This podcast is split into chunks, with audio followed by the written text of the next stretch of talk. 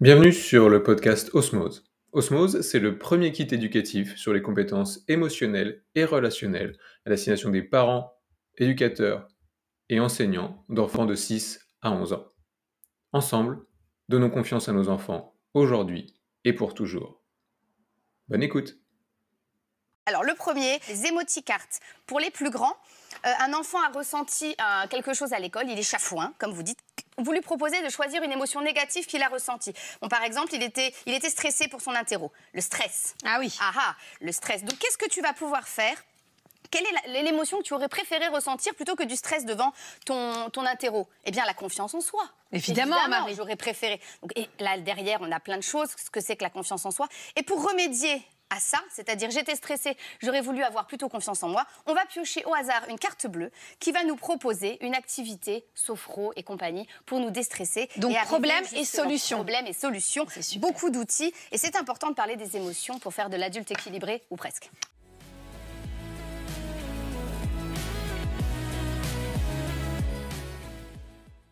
Dans le cadre des interviews euh, d'Osmose, aujourd'hui, j'ai un nouvel invité qui est Patrice Iacovella, qui est euh, sophrologue et aussi créateur des émoticars, donc des sophrologues euh, pour les enfants. J'avais envie de t'interviewer parce que à la fois on a énormément dans nos ambassadeurs et ambassadrices des sophrologues, on crée aussi des outils, donc je pense qu'on est sur la, même vision des choses, les mêmes valeurs, donc c'était l'idée aussi de faire connaissance ensemble. On a fait un petit peu connaissance avant off, mais est-ce que tu peux te présenter déjà et nous raconter un petit peu ton histoire, comment t'en es arrivé là, Patrice? Oui, bien sûr. Ben, bonjour, merci euh, Benjamin déjà de, m'inviter et de me laisser cette opportunité de, me présenter euh, sur ta chaîne. Et bonjour à vous qui nous, euh, qui nous regardez aujourd'hui, quel que soit le moment et le lieu où vous nous regardez. Soyez les bienvenus en tout cas. Donc, je m'appelle Patrice Jacobella, je suis sophrologue spécialisé pour les enfants et les adolescents depuis plus d'une dizaine d'années aujourd'hui. J'accompagne les jeunes vers une meilleure connaissance d'eux-mêmes et une autorégulation de leurs émotions, parce qu'on s'est rendu compte que 90% des difficultés qu'on rencontre dans notre quotidien, sont principalement liées à une mauvaise connaissance déjà dans un premier temps de nos émotions. Euh, et les émotions, c'est quelque chose qui est inné pour l'être humain, mais qui est inconnu euh, et qui mérite d'être appris dès le plus jeune âge. Et moi, c'est ce que j'ai fait, c'est de donner la possibilité aux enfants dès le plus jeune âge, enfin le plus jeune âge pour moi c'est à partir de 6 ans, de mieux comprendre, connaître leurs émotions de façon à avancer plus conscient, confiant et serein dans la vie, notamment dans la société d'aujourd'hui. On sait combien ça peut être compliqué avec euh, toutes les et tout, euh, et tout ce qu'on entend. Mais j'ai créé il y a maintenant 5 euh, ans une gamme de jeux de cartes qui s'appelle les émoticartes, qui sont alors il y, a trois versions. Il y a une version pour les enfants, une version pour les adultes, une version qui est sortie l'année dernière pour les personnes en situation de, harcèlement. Euh, qui aujourd'hui, c'est une gamme qui est présente dans plus de 35 pays en, version française. Euh, il y a plus de 30 000 exemplaires qui ont été vendus, qui est à la fois utilisé par les, particuliers. Hein. vous êtes parents, ben voilà, c'est quelque chose que vous pouvez avoir dans votre boîte à outils ou votre boîte à gants ou dans votre sac en tout cas à la maison. Et si vous êtes professionnel, quel que soit euh, le travail que vous faites euh, auprès d'enfants ou d'adultes d'ailleurs, ça peut être aussi un excellent outil. Et, avant, on va revenir après sur les, les émoticartes, notamment sur la dernière version que tu as sortie sur le harcèlement, parce que je ne savais pas que c'était une version spécifique vraiment euh, harcèlement. Mais j'aimerais d'abord revenir sur la sophrologie. Nous, on est, à, titre personnel, fan de la, sophrologie, on, en fait. Dans nos ambassadeurs, on a beaucoup de sophrologues, donc on sait pourquoi c'est utile. Mais des fois, on se retrouve encore euh, nous-mêmes à devoir répondre à des questions sur euh, c'est quoi la sophrologie, à quoi ça sert? C'est pas forcément prouvé euh, scientifiquement. Là, je vais vraiment sur des personnes qui sont très sceptiques, etc. la question, elle est très simple. concrètement, à quoi ça sert la sophrologie? Aussi bien pour les enfants dans les accompagnements que tu fais, mais aussi la sophrologie qui sert pour euh, les adultes et qui est d'une grande aide aussi pour euh, les adultes. Alors moi, j'ai donné ma définition parce que je dirais que chaque sophrologue a une définition de la sophrologie, euh, même si à la base, il n'y a qu'une définition. pour moi, la sophrologie, c'est apprendre à se sentir bien dans sa tête, apprendre à se sentir bien dans son corps et apprendre à se sentir bien dans ses émotions. Parce que la plupart du temps, on a notre tête qui nous envoie un message et qui va impacter le reste de notre corps et du coup qui va créer une émotion. Parfois, ça peut partir du corps aussi. Hein. Je pense à cette boule au ventre qu'on peut avoir le matin quand on va à l'école ou quand on va à un entretien d'embauche, qui va remonter la tête et qui va nous dire oh, ça va être dur, tu vas pas y arriver ou ça va pas, c'est pas pour toi et qui va du coup créer une autre émotion. Moi, personne, je vois pas une tête d'un côté, un corps de l'autre et une émotion perdue au niveau de tout ça, au milieu de tout ça. Et donc, pour moi, la sophrologie, c'est apprendre à se sentir bien dans l'être et dans nos émotions. Et, justement, à quoi, quand tu as des enfants, quand tu as des adultes, quelles sont un peu les, typologies d'exercices Pour quelqu'un qui s'y connaît pas, à quoi va ressembler concrètement une séance de, sophrologie? Je suis quelqu'un qui, euh, je sais pas, depuis deux semaines, je me réveille, j'ai la fameuse boule au ventre que tu disais euh, à l'instant. Euh, qu'est-ce que tu vas faire concrètement? Comment la sophrologie va, aider justement? Alors, la sophrologie va aider déjà, si on prend l'étymologie de sophrologie, sophros logos, ça veut dire c'est la science de la conscience. C'est prendre conscience de beaucoup de choses, et notamment de qu'est-ce qui se passe dans mon corps à ce moment-là. La sophrologie, c'est axé sur plusieurs techniques, c'est un ensemble de, méthodes euh, qui sont à la fois basées sur la respiration, parce que la respiration, c'est inné, mais on ne nous apprend pas à respirer et on n'a pas forcément parfois la bonne respiration en fonction de la situation. Et en sophrologie, on va apprendre à respirer sur différents étages différentes parties de notre respiration, le ventre, la cage thoracique, euh, les côtes, euh, respiration plus claviculaire, plus haute, en fonction des, situations qu'on peut avoir. Donc c'est basé sur la respiration. La sophrologie, c'est aussi basé sur la, la, la, relaxation dynamique. La relaxation dynamique consiste à mettre son corps en mouvement pour arriver dans un état de bien-être.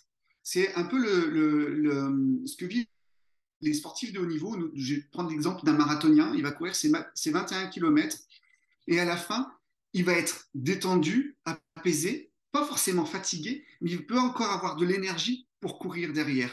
Donc c'est souvent quand on dit relaxation, on pense à fatigue, euh, dormir, mais c'est pas pas forcément le cas. Et c'est vraiment la spécificité de la sophrologie, c'est ce qu'on appelle la RD, la relaxation dynamique. Ensuite, on a de la relaxation traditionnelle, telle qu'on peut l'entendre, assis, debout ou, allongé. Euh, c'est aussi beaucoup basé sur de la visualisation, c'est-à-dire que de visualiser des situations qui peuvent être compliquées pour nous, d'arriver à les transformer en situations agréables, d'aller rechercher les ressources, les qualités, les forces que l'on peut avoir et qui sont la plupart du temps inconscientes. Donc on va refaire remonter ça et dans la visualisation, on va mettre la situation enrichie de toutes les capacités, les forces que l'on peut avoir pour arriver à faire euh, un outil qui va nous permettre de dépasser la situation qui peut être compliquée à vivre. Donc voilà, c'est vraiment un ensemble euh, de méthodes. Oui, c'est ça. Donc, si je dois résumer un petit peu, c'est un ensemble. Je vois trois grandes méthodes là que tu as dégagées. La, respiration, finalement, différents types de respiration, la relaxation euh, par le corps, et puis le tout dernier, tout ce qui est visualisation, où tu vas apprendre justement à bien visualiser une situation. C'est ça, exactement, tout à fait. Et donc, la deuxième partie de ton activité, euh, sur laquelle je voulais qu'on évoque ensemble, sur le jeu des émoticartes. Euh, c'est quoi un petit peu l'histoire des émoticartes? Pourquoi tu as créé euh, les émoticartes? Est-ce que c'est né d'un besoin personnel, un besoin des enfants? Comment ça t'est venu un petit peu l'idée? Euh, bah, en fait, je me suis levé un matin, je me suis cogné la tête contre la baignoire et je me suis dit, mais oui, mais non, c'est pas ça, c'est dans un film. Euh, en fait, c'est né de, deux constats qui sont arrivés pratiquement en, même temps. Le premier, c'était euh, il y a quelques années, au mois de mai, mes enfants adorent faire du, cheval et je leur avais prévu promis qu'un samedi après-midi, on allait faire une balade en cheval. Sauf que ce jour-là, Monsieur Mauvais Temps s'est invité dans ce samedi après-midi et a chamboulé toute notre organisation. Et du coup, a chamboulé toutes les émotions de mes enfants parce que depuis plusieurs semaines, ils s'attendaient à pouvoir aller faire du cheval et cette séance de cheval avait été annulée. Et du coup, il y a eu un flot d'émotions pour eux. Et euh, j'ai voulu aider mes enfants en arrivant avec ma casquette et mes gros sabots de sophrologue. Et à ce moment-là, mon fils me dit "Écoute, papa, euh, je veux pas, c'est pas le moment. Je veux pas que tu joues à ça avec nous." Donc moi, j'ai entendu le mot jouer, et je me suis dit "Ok, tu veux pas qu'on joue à ça, mais on va jouer à autre chose." Du coup, je les ai mis devant un ordinateur et je, leur ai demandé d'aller me rechercher toutes les images qui correspondaient à ce qu'ils ressentaient à cet instant précis. Et après, une fois qu'ils ont recherché les images, c'est d'aller rechercher des mots et puis des émotions. Et c'est comme ça, et des, définitions.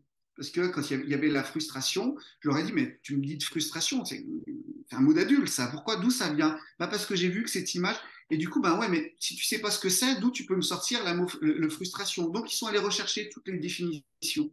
Et en gros, ils m'ont fait du travail sur les émoticartes. J'ai imprimé ces feuilles à quatre et je me suis dit, mais c'est génial là.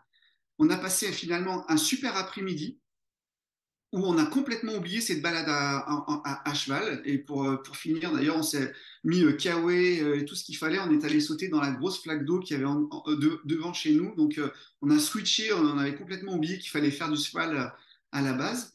Et je me suis dit, bah, tiens, et si j'utilisais ça dans mon cabinet? Parce que je me suis rendu compte que moi qui travaille avec des enfants, le langage des émotions, c'est du chinois. On, on, leur parle chinois, on leur parle des émotions, c'est un petit peu la même chose.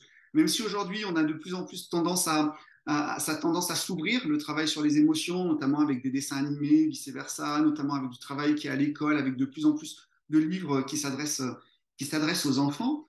Et je me suis dit, mais tiens, comment ils apprennent les enfants? Comment ils apprennent le plus? C'est en jouant.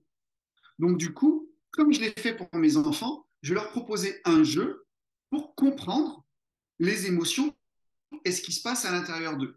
Et c'est comme ça que c'est né de ces, feuilles à 4, après, j'en ai fait beaucoup. Euh, j'ai traqué les émotions qui revenaient le plus souvent et j'ai construit euh, les, cartes, euh, les cartes comme ça. En s'amusant, les enfants arrivaient à se livrer beaucoup plus facilement et c'était pour eux un jeu de comprendre ce qui se passe à l'intérieur d'eux. Ils étaient les inspecteurs de leurs émotions finalement. Et c'est comme ça que j'ai appelé ça Emoticart. Et puis, en les utilisant au cabinet, parents me disaient mais c'est génial, mais où est-ce qu'on peut trouver ces cartes? Nous, on les veut, on, voudrait les imprimer, etc. Moi, égoïstement, je dis non, non, mais ça c'est pour moi personnellement. De travail avec des professionnels avec qui j'en parlais, ils trouvaient ça intéressant. Donc un jour, j'ai organisé une réunion avec plusieurs professionnels pour euh, voir comment des orthophonistes, des pédiatres, des enseignants, des éducateurs pouvaient s'approprier ce jeu. Et c'est comme ça qu'ensuite, je l'ai co-construit avec différentes approches. Puis par la suite, j'ai testé avec des poules d'enfants et parents. Et, euh, euh, et voilà, c'est comme ça que l'aventure Emoticart euh, est. Et c'est intéressant parce que donc au début, tu l'as utilisé énormément pour ton activité à toi, professionnelle. Il y a peut-être d'autres cabinets, d'autres collègues sophrologues qui pouvaient les utiliser, etc. Comment ça a été le switch après au niveau des parents quand tu as commencé à commercialiser? Est-ce que ça a directement été, pas forcément un succès, mais est-ce que les parents surtout vite accrocher directement, alors qu'il y a des fois des parents qui peuvent être un peu euh, sceptiques sur ces euh, jeux-là, dans le sens où ils ont peur de ne pas savoir eux-mêmes après expliquer les cartes. Comment ça s'est passé un peu cette transition-là? Euh, pour, pour reformuler un peu ma question, c'est de voir un petit peu, est-ce que les parents n'ont eu aucune crainte et ont été tête baissée avec ces cartes? Est-ce que tu as dû répondre à certaines craintes? Comment ça a été un petit peu cette transition vers les parents? Alors, la plupart du, temps, quand les parents viennent me voir, c'est qu'ils sont en recherche de solutions et ils sont en recherche d'aide.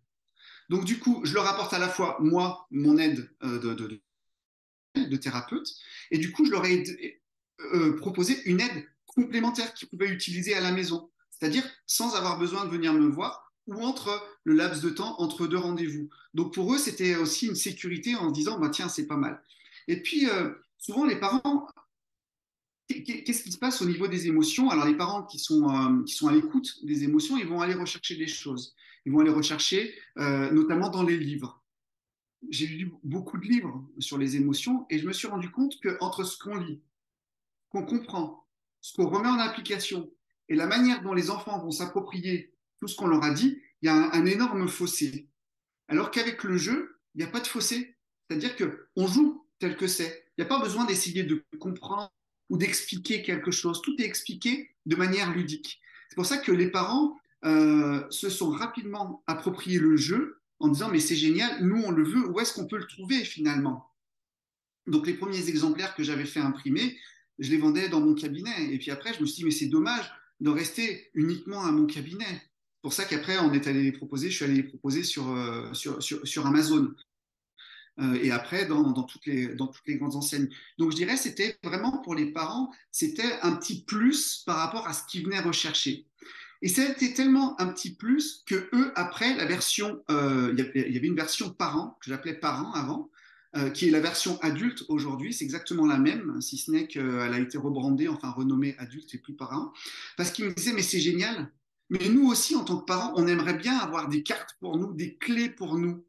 Parce que euh, le réflexe, c'est quand un enfant se met en colère, on, va le crier dessus en lui disant Mais arrête de te mettre en colère. Mais c'est peut-être à nous d'arriver à, apaiser toute cette colère. Et c'est là que je me suis dit finalement, il y a un binôme. De toute façon, les enfants, c'est un binôme entre les enseignants et les parents. Et eux, ils sont mélangés, ils sont, ils sont, ils sont, ils sont, c'est dans tout ça, quoi. Et c'est comme ça que j'ai aussi créé la version, euh, la version parent. Pourquoi je l'ai renommé adulte par la suite? Parce que euh, entreprises qui les utilisent dans le cadre de, séances avec les managers ou de euh, euh, médecine du travail, psychologue du travail ou euh, avec les DRH. Et en fait, on me disait, mais voilà, on a des salariés, souvent des startups, où ils sont pas encore parents. Et donc, du coup, le mot parent, c'était un blocage pour eux. Ils n'arrivaient pas à avancer en disant, ouais, mais je suis pas parent, je ne peux pas utiliser ça. Donc, on s'est dit, de toute façon, du moment où on est parent, on est censé être adulte. En tout cas, on, a une maturité d'adulte. Et du coup, on a rebrandé ça adulte. Et donc là, deux versions, donc une enfant, une adulte. Et tu disais tout à l'heure en introduction, tu as fait une troisième version sur le harcèlement, qui est un sujet justement euh, qu'on évoque de plus en plus. On était, euh, je tourne l'interview, donc aujourd'hui, euh, on est un jeudi, en mi-novembre. Hier, on était au salon Enjeu, qui est un gros salon qui rassemble beaucoup de professionnels de l'enfance, des chercheurs, etc. Et il y avait l'un des sujets qui était notamment évoqué avec des enseignants du harcèlement, qui est vraiment un gros sujet euh, d'actualité. Est-ce que tu peux nous parler un peu de ce jeu, justement? En, quoi ça consiste? Qu'est-ce que ça apporte, justement? Alors, avant de t'expliquer ça, je vais t'expliquer l'histoire de ce jeu aussi, parce que tout a une histoire. Je pars du principe que tout produit qui existe, où que ce soit, il a une histoire. Comme les produits que tu fais, Osmose, ça a une histoire aussi ça a du vécu. Ça, ça, sort pas comme ça d'un chapeau de magicien un matin en disant je vais, faire ça. Moi, le jeu harcèlement, il est sorti lorsqu'il y a euh, 4, 5, 6 ans maintenant. Mon fils est rentré euh, en sixième et pendant plus d'un an, il, il s'est fait harceler. Et on croit toujours que le harcèlement, ça arrive qu'aux autres. Jusqu'au jour où ça nous arrive à nous. Moi qui, dans mon cabinet, recevais régulièrement des enfants qui subissaient du harcèlement. Et là, l'incapacité de pouvoir aider mon fils. Et euh, je me suis rendu compte des difficultés, des vraies difficultés que rencontrent les harceleurs, les harcelés, pardon, et les familles. Moi, je te garantis, on mangeait plus, on dormait plus, on avait perdu l'appétit, le sommeil. On a, enfin voilà, moi, j'avais même plus la force d'aller travailler pour. Je pouvais pas, j'avais pas la légitimité d'accompagner des enfants qui subissaient du harcèlement, alors que le mien, on était en plein dedans et que j'étais face à des murs. Et euh, j'ai dit à mon fils, je dis, tu sais, Noah, lorsqu'on va s'en sortir, parce qu'on, je te promets que je sortirai un jeu sur les émoticartes, parce que tu vas être une source d'inspiration. Et ce qu'on a tous vécu, ça va être une source d'inspiration pour beaucoup de personnes. Et c'est comme ça qu'est né le, le, jeu, le jeu harcèlement, en fait.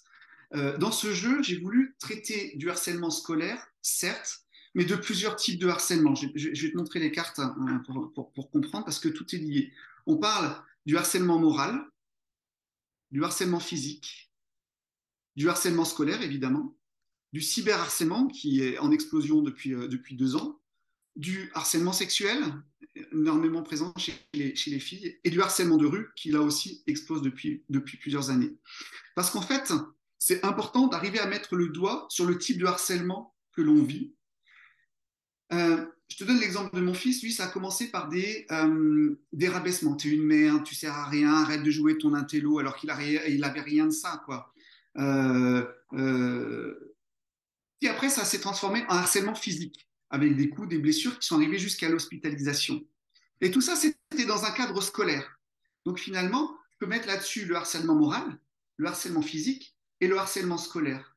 Mais la porte d'entrée, c'est quoi? Comment l'enfant, lui, il perçoit ça? Nous, on peut dire que c'est du harcèlement scolaire. Mais par exemple, pour mon fils, le plus violent, c'est le harcèlement physique. Donc tu vois, d'arriver à mettre des mots, un petit peu euh, MOTS sur les mots MAUX, c'est déjà de libérer. Et ce que j'ai voulu dans ce jeu, c'est traiter à la fois du point de vue du harcelé, mais aussi du point de vue du harceleur. Du harcelé pour que le harcelé, qu'est-ce qui a fait qu'à un moment, il attire une personne comme un harceleur et qu'est-ce qui a fait qu'ils deviennent une victime? Et si toutefois les harceleurs venaient en consultation ou avaient conscience de ça, ce qui est très rare, j'ai reçu énormément de harcelés, mais je n'ai jamais reçu de harceleurs. Euh, pour qu'ils comprennent qu'est-ce qui a fait qu'à un moment, ils vont basculer en tant que harceleurs. Parce qu'il y, y, a une raison. Les harceleurs, c'est quoi? C'est des personnes qui ont été des anciens harcelés. C'est des personnes, enfants qui n'ont pas de cadre, pour qui tout est permis. Des enfants qui ont eu des blessures. Euh, donc, c'est de prendre conscience euh, à tout ça. Et c'est aussi pour apporter une aide donc à l'enfant harcelé, harceleur, aux parents, mais aussi aux personnes qui sont autour. Ça peut être les enseignants, les éducateurs et, autres professionnels. Donc voilà un petit peu euh, l'histoire et le, principe de ces émoticartes. C'est toujours basé sur les émotions parce que mm. lorsqu'on est harcelé, euh, on ressent de la honte, de la, de la culpabilité, de l'agacement, du découragement, de l'insécurité. Et c'est d'arriver vraiment à exprimer tout ça. Mm. Et par la suite, de transformer toutes ces émotions-là en force. Derrière chaque émotion, il y a un besoin qui n'est pas assouvi. Donc c'est ce qu'on va aller rechercher. Quel est mon besoin que j'ai besoin de, que, dont j'ai besoin face à cette situation à un instant, T et quelle est la ressource que je peux avoir, dont je peux avoir besoin. Ça peut être une ressource que j'ai moi, mais auquel, à laquelle je n'avais pas pensé d'utiliser, ou ça peut être des ressources que je propose dans le, dans le jeu et d'aller les expérimenter. Bah, écoute, déjà, grand bravo, je ne connaissais pas toute cette histoire, je ne connaissais pas toute ton histoire personnelle parce qu'on ne se connaissait pas il y a, une demi-heure. Donc d'en avoir fait comme ça un jeu qui peut servir à des milliers d'autres enfants, je trouve ça très chouette de t'être servi de ton histoire personnelle. Et, merci de ta transparence aussi parce que je trouve intéressant de me dire que et de, de le partager à tous nos auditeurs que, que tu es sophrologue, que tu accompagnes les enfants, mais comme tu l'as dit, que ça n'arrive pas qu'aux autres en fait. Et que des fois on a un petit peu cette image, on en parlait avec un ami récemment de des parents des fois qui sont dans le développement euh, personnel et qui des fois vont peut-être se mettre une pression et inconsciemment ou consciemment mettre cette pression à leur enfant, de s'imaginer donc que ça va être parfait finalement. Et donc c'est un peu le, le, tour même quand on est adulte.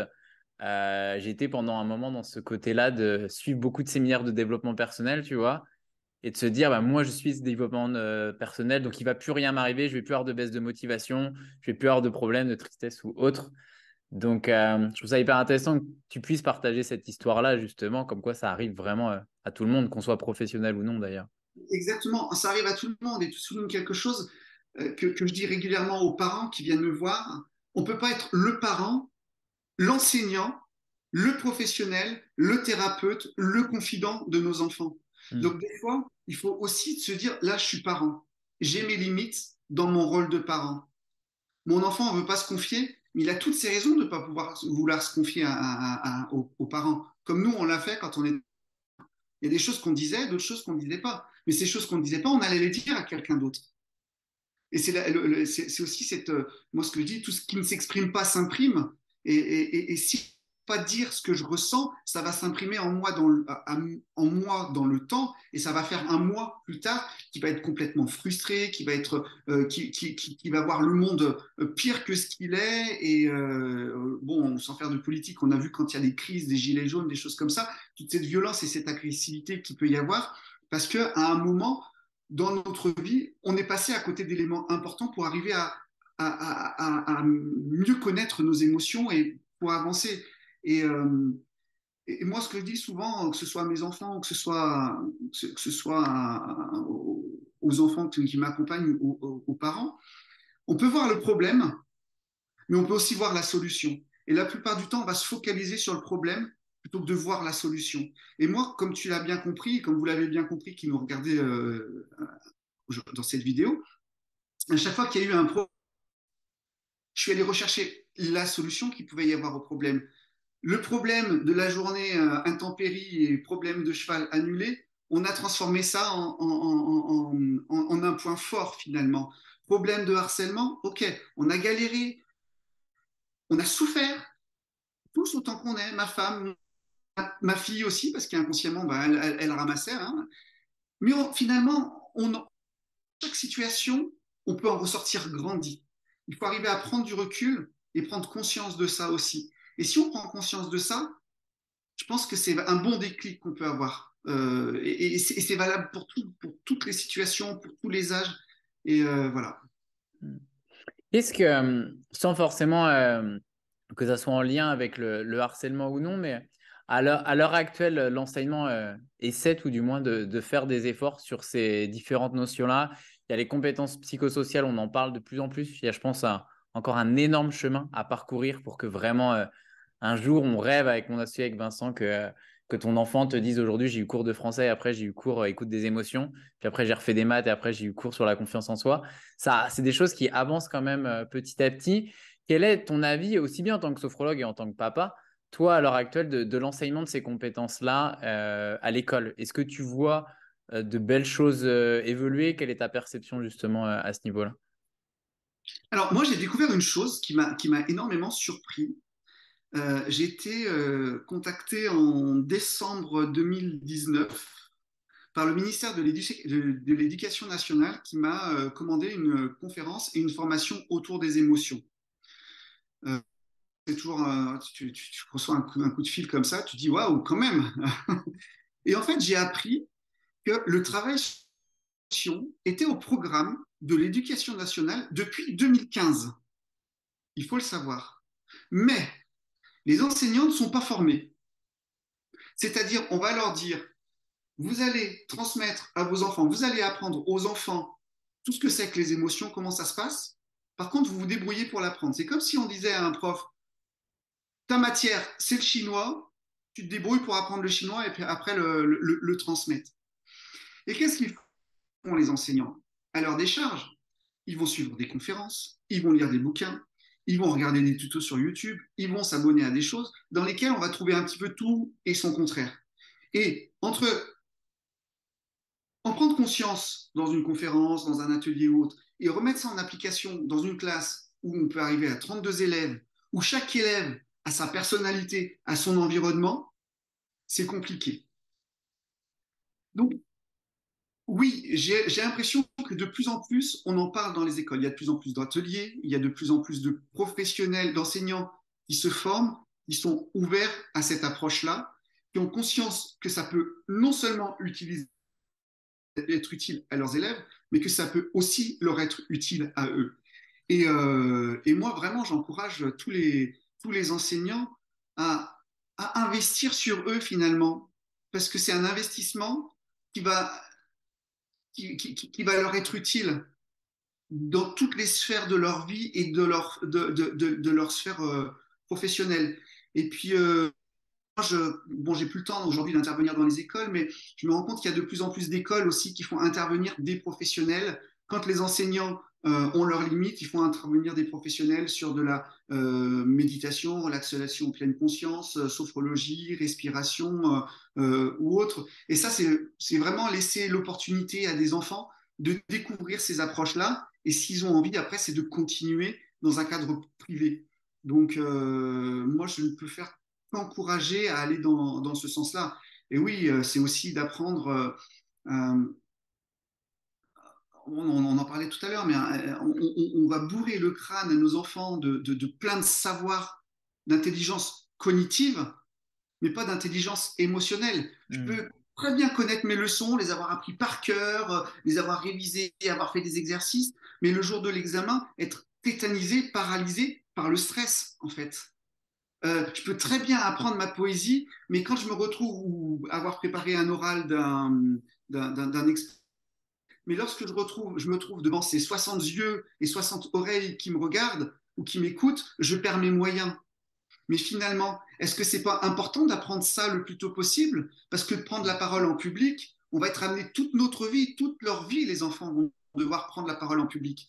Toute leur vie, les enfants vont devoir gérer leurs émotions, stress. Alors moi, je dis gérer, chacun mettra le terme qui veut. Euh, euh, voilà, c'est un débat qu'on peut avoir mmh. euh, là-dessus. mais ça peut être pour un permis de conduire, ça peut être euh, aussi pour un entretien d'embauche, ça peut être pour... Euh, on a toutes les raisons euh, de travailler là-dessus.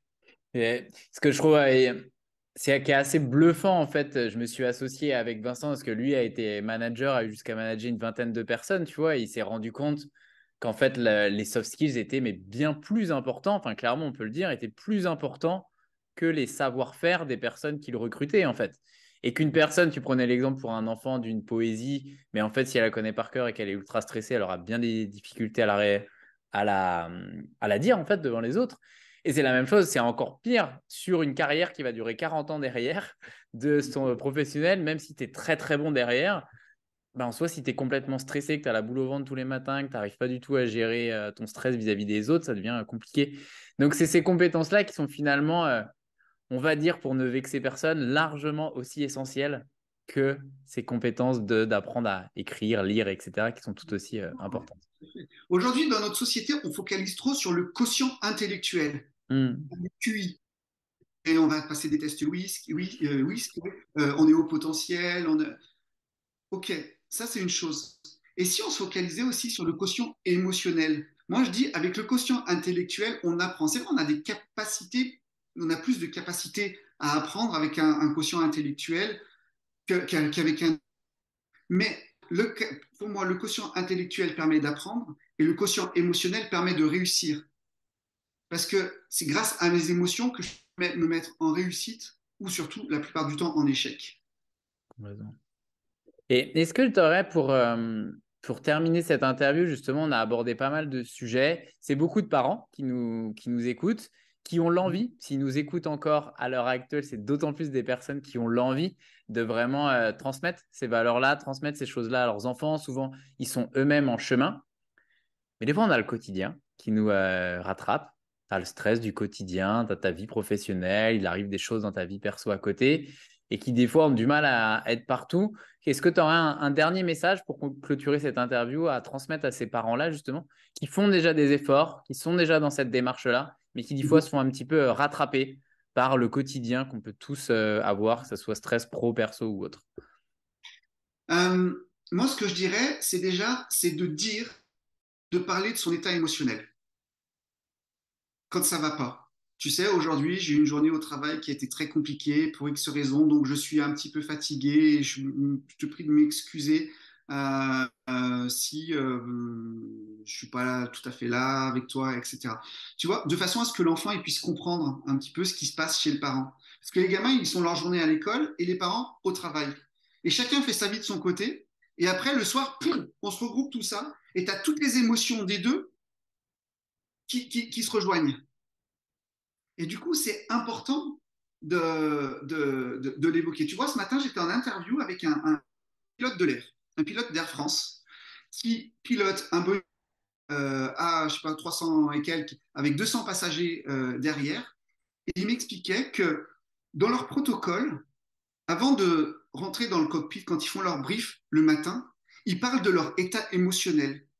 Tu vois, par exemple, entre commandant de bord et pilote et le restant de l'équipe, ils disent bah voilà, moi cette nuit j'ai mal dormi, décalage horaire, etc. Je me suis endormi tard ou il a fait chaud, du coup euh, j'ai eu du mal à dormir. Euh, euh, ils parlent de leur état émotionnel. Ou en ce moment mon gamin, il est en train de passer son permis de conduire. Oh là là, qu'est-ce que ça me stresse, il en peut plus, il est stressé. Parce que ça permet à l'autre partie de comprendre ce qui peut se passer. Donc, du coup, le commandant de bord ou le restant de l'équipe, ils vont être un petit peu plus vigilants en disant, OK, il y a quelque chose qui s'est mal passé, on a le droit, dans une journée, d'avoir un quelque chose qui se passe mal. Mais si les autres ne le savent pas, tout le monde va prendre ça en pleine figure. Donc, la première chose, c'est de oser s'exprimer, de mettre sa vulnérabilité euh, à nu et de dire les choses qui ne vont pas ce qui permet aux autres de comprendre. Et le deuxième point qui, mon point de vue, est tout aussi important, c'est d'être dans une écoute active. D'écouter juste pour écouter, sans juger et sans critiquer. Parce que qu'est-ce qui se passe La plupart du temps, lorsque nos enfants nous parlent, on n'est pas en train d'écouter activement ou attentivement ce qu'ils nous disent, on est en train de réfléchir à ce qu'on va pouvoir répondre. Et pendant qu'on réfléchit à ce qu'on va répondre, on est en train forcément de passer à côté d'éléments importants qu'ils sont en train de nous dire. Parce que s'ils nous disent quelque chose à cet instant, c'est qu'il y y a un message. Des fois, les enfants sont intelligents, ils vont être bruts pour point, ils vont dire le truc. Et d'autres, ils vont tourner autour du pot. Et si on est en train de penser à autre chose, on ne va pas détecter ce, petit élément euh, qui peut être important. Et je disais il y a quelques années dans un magazine dont je suis désolé, j'ai oublié le nom et j'ai jamais retrouvé l'article, mais c'est un, magazine très sérieux qui disait que suite à une étude, ils avaient observé que les parents passaient 15 minutes par jour à communiquer en s'intéressant à leurs enfants. 15 minutes. Alors il y en a, ils disent, bon, tu te rends compte, avec la journée au travail, machin, on rentre, on a les tâches, ménagères, les devoirs, oui, parce que c'est 15 minutes en dehors de, tu as fait tes devoirs, qu'est-ce que tu as fait à l'école, tu t'es douché, tu as rangé ta chambre, tu as refait ton lit. C'est 15 minutes à s'intéresser. 15 minutes. Alors je me suis dit 15 minutes finalement. Bon, c'est beaucoup ou c'est pas beaucoup? J'ai calculé dans une journée qu'il y a 1447 minutes. Tu vois, entre j'ai une journée de 24 heures, j'enlève 15 minutes, le rapport n'est pas le même que si je dis il y a 1747 minutes et je passe que 15 minutes à communiquer. Et quand je dis communiquer, c'est être entier, c'est être plein. C'est pas dire euh, oui, viens, viens, euh, attends, attends, juste qu'est-ce que tu dis? Ah, attends, j'ai reçu un message. Attends, 30 secondes, attends, je vais, je vais répondre. Non, c'est 15 minutes à être présent, à s'intéresser, à écouter, sans juger, sans critiquer, parce que tout le monde s'y retrouvera finalement. Et ça, quelle que soit la journée qu'on a pu avoir. Pourquoi? Parce que la journée qu'on a eue, on l'a expliqué avant. Ma collègue, elle n'était pas là, mon collègue, il n'était pas là, mon chef aujourd'hui, je ne sais pas ce qui lui est arrivé, il nous a mis la pression à tous. Donc du coup, j'ai fait un peu... Euh, et, on ne peut pas le laisser, ça. Il y a souvent, il y en a, ils disent, euh, tu le laisses dans la voiture, tu le laisses à la porte d'entrée. Tu... Non, on ne peut pas le laisser, tout ça. Donc le fait de le dire, c'est aussi de l'évacuer et que notre entourage comprenne. Et la deuxième clé, bah, c'est de prendre le temps de communiquer avec son enfant parce que le temps passe vite. Et euh, je sais qu'il y en a plein qui regrettent de ne pas avoir passé plus suffisamment de temps avec leurs enfants quand ils étaient petits. Parce que maintenant, après, les enfants partent et c'est complètement différent. C'est énorme, j'ai plus la, stat en, tête, mais c'était énorme. On a passé, je crois, euh, quand on est parent, euh, je sais plus, c'était 80%, quelque chose comme ça, de temps avec son enfant avant ses 18 ans finalement. ça paraît assez logique en fait après quand on part dans notre vie euh, d'adulte, etc. Eh bien, écoute, merci beaucoup, euh, Patrice, pour euh, ton temps, tes partages, aussi bien en tant que, professionnel qu'en tant que papa. C'était un plaisir de t'accueillir sur notre chaîne. merci à toi. Merci de m'avoir invité, Benjamin. Et puis vraiment, bravo pour ce que tu fais avec ce que vous faites avec Vincent. Je trouve que c'est des outils formidables que vous mettez à disposition aussi de tous ceux qui en ont besoin. Bravo pour, euh, pour, pour, ces vidéos que, que, tu fais. C'est vraiment, euh, je sais combien les parents aujourd'hui, même les professionnels parfois sont, sont démunis face à, des enfants qui ne sont plus les enfants d'hier et mmh. euh, on ne sait pas forcément quoi faire. Et, et, et, ce, qui, ce, qui, ce, qui, me plaît, voilà, on, on, avance, on œuvre tous dans nos, dans, dans, dans nos activités réciproques pour permettre aux enfants de se développer et évoluer. Moi, ce que je dis aux enfants, alors développement personnel, c'est vrai que c'est un terme plus adulte. Moi, j'appelle ça un épanouissement, un épanouissement personnel. On se développe, mais surtout, on apprend à s'épanouir. Et c'est bravo vraiment pour tout ce que vous faites, pour tous ces, enfants qui vont s'épanouir grâce aux outils que vous proposez. Et, euh, et bon Dieu, comme j'aurais bien aimé en avoir moi, quand, étais, quand j'étais petit. Donc vraiment, bravo à vous. C'est souvent, c'est souvent la conclusion qu'on fait entre nous. Qu'est-ce qu'on aurait aimé avoir ça quand on était plus petit? Merci, Patrice.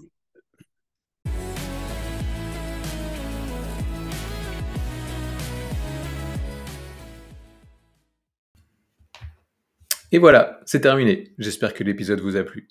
Dans tous les cas, je vous invite à nous laisser votre avis, vos remarques, vos critiques depuis le site osmosbox.com. Je vous invite également à vous abonner à notre chaîne pour pouvoir être alerté des prochains épisodes. À très vite.